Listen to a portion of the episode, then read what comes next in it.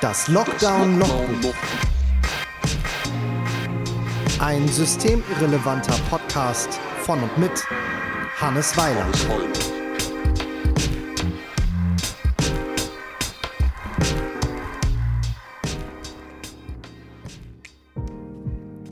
Herzlich willkommen zu einer neuen Ausgabe von Das Lockdown-Logbuch.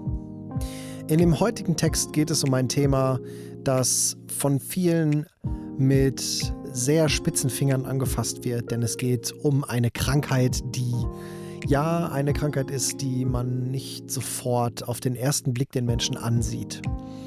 Ähm, es geht um die psychische ähm, Erkrankung einer Depression, unter der auch ich regelmäßig leide. Selten kommen die Symptome dieser Krankheit einfach aus dem Nichts. Meistens gibt es dafür Auslöser. Und die Bedrohung in einer Pandemie ähm, um Leib und Leben und auch um finanzielle und äh, um Zukunftssicherheiten sind auf jeden Fall perfekte Auslöser für Angstzustände und depressive Emotionen. Umso besser ist es, wenn man Strategien hat, die ähm, einem bei einer sogenannten depressiven Episode eben helfen, äh, auf die man dann zurückgreifen kann. Eine sehr, sehr gute Strategie, die äh, ich entwickelt habe, ist ähm, einfach Dinge zu tun. Also ähm, Dinge, die vor allem ein Resultat zeigen, auf das man hinterher äh, stolz äh, blicken kann, um sich selber äh, zu beweisen, dass man äh, tatsächlich etwas kann. Ähm, und in diesem Fall ist es Pizza, denn ich finde, es gibt kein leckereres Resultat als das Resultat beim Kochen oder beim Backen. Und ich habe mich in der Pandemie äh, ein bisschen mit Pizza beschäftigt und ähm, ja, das Ergebnis äh, findet ihr jetzt in diesem Text. Viel Spaß!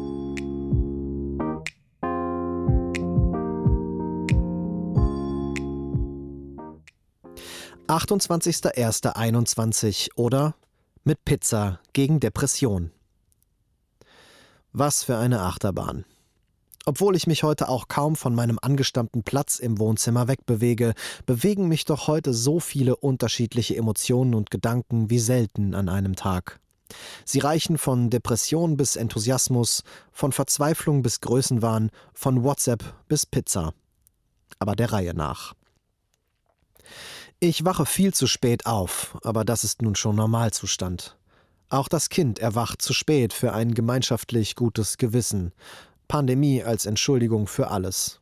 Funktioniert nur so bedingt. Drei YouTube-Videos später sitzt er dann auch an seinem angestammten Platz und bricht wie gewöhnlich über seinem heutigen Aufgabenblatt zusammen. So wie das Blatt eine Kopie aus dem heimischen Drucker ist, scheint auch der Tag eine Kopie der Kopie der Kopie eines bereits vorhandenen Tages aus dem letzten Monat zu sein. Wähle einen aus. Es ist fast egal, welcher Wochentag. Dem Kind natürlich nicht, denn ein Tag näher am Wochenende ist ein Tag näher am Menschsein, an der Freiheit.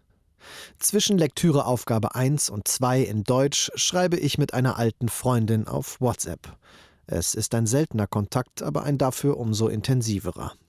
Wieder wird mir klar, wie unterschiedlich die Menschen mit diesem Lockdown, der keiner ist, wie ich schon gestern beim Spaziergang mit meinem Freund kläre, zu tun haben. Eine Erzieherin und ein vom System vergessener Musiker sind einfach einige verschiedene Paar Schuhe. Das zeigt mir auch das virale Video der verzweifelten Friseurin aus Dortmund, deren Laden ich zum Scheren noch, mehr oder weniger, regelmäßig aufgesucht habe, als ich in dessen Nachbarschaft wohnte. Sie weint, weil nicht mal ihr Hartz-IV-Antrag bearbeitet wird und sie deshalb mittlerweile mietsäumig ist. Mit halbem Bein auf der Straße wegen Behördenwillkür, wegen Corona. Ja, wir sind alle auf unterschiedlichen Ebenen am Arsch. Entweder man hat Arbeit, die einen in die Infektionsrisikobereiche treibt, oder man ist einfach systemirrelevant oder wird ignoriert und hüpft immer wieder von Panikattacke zu Panikattacke, von Depressionsepisode zu Depressionsepisode, von gut laufendem Betrieb zu Obdachlosigkeit.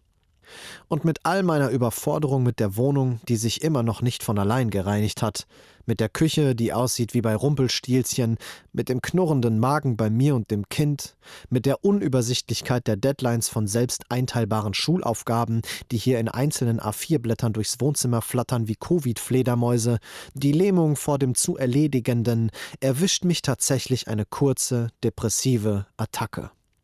Ich bin gelähmt. Nur der Gedanke daran, irgendetwas davon anzupacken, bringt mich zum Würgen. Ich weiß ja gar nicht, wo ich anfangen soll. Da ich aber einiges an Erfahrungen mit diesem Zustand habe, überwinde ich mich irgendwann schmerzvoll und beginne langsam die Küche aufzuräumen. Na bitte, geht doch. Teil für Teil, das ich sauber in die Küchenschränke verräume, geht es mir besser. Klein denken, groß fühlen. Als mir klar wird, dass meine Frau auch heute raus ist mit der Nahrungszubereitung, gehe ich nun auch noch diesen nächsten Schritt. Es ist wie der Gang zum Endgegner. Der Statusbalken lädt. Win oder Game Over. Vor einer Stunde konnte ich noch nicht mal vom Stuhl aufstehen. Jetzt entscheide ich mich dazu, Pizzateig selbst zu machen. Ganz schön wagemutig. Wenn der Teig fertig gegangen ist, wird mir die Liebste schon helfen. Sie hat's schon mal gemacht, und so lang kann ihr Tag nun auch nicht mehr dauern. Doch auch aus diesem Wunsch wird nicht Pizza, sondern Pustekuchen. Ich muss es also selbst tun. Und bin ratlos. Der Teig ist nach dem Gehen kein Teig, eher ein Blob, ein klebriges Monster, das mich angreift, während ich es mit Mehl zu zähmen versuche. Hefeteig ist ein teiggewordener Albtraum, ein Endgegner der Küche, der Teufel in der Rührschüssel. Doch mein Wille ist stark. Wenn ich das hier schaffe, bin ich Super Mario. Oder so. Um eine lange Geschichte abzukürzen, ich habe es geschafft. Es ist meine allererste Pizza aus selbstgemachtem Teig. Ich habe nach dieser Erfahrung Respekt vor allen PizzabäckerInnen dieser Welt und einen Mordsrespekt vor mir selbst. Ich habe eine aufflammende Depressionsepisode im Ofen verbrannt und sie in Pizza verwandelt. Danger Dan singt in meinem Kopf Oh, ich glaube fest daran, dass uns Pizza retten kann. Ja, Mann. Ab heute glaube ich das auch. Guten Appetit.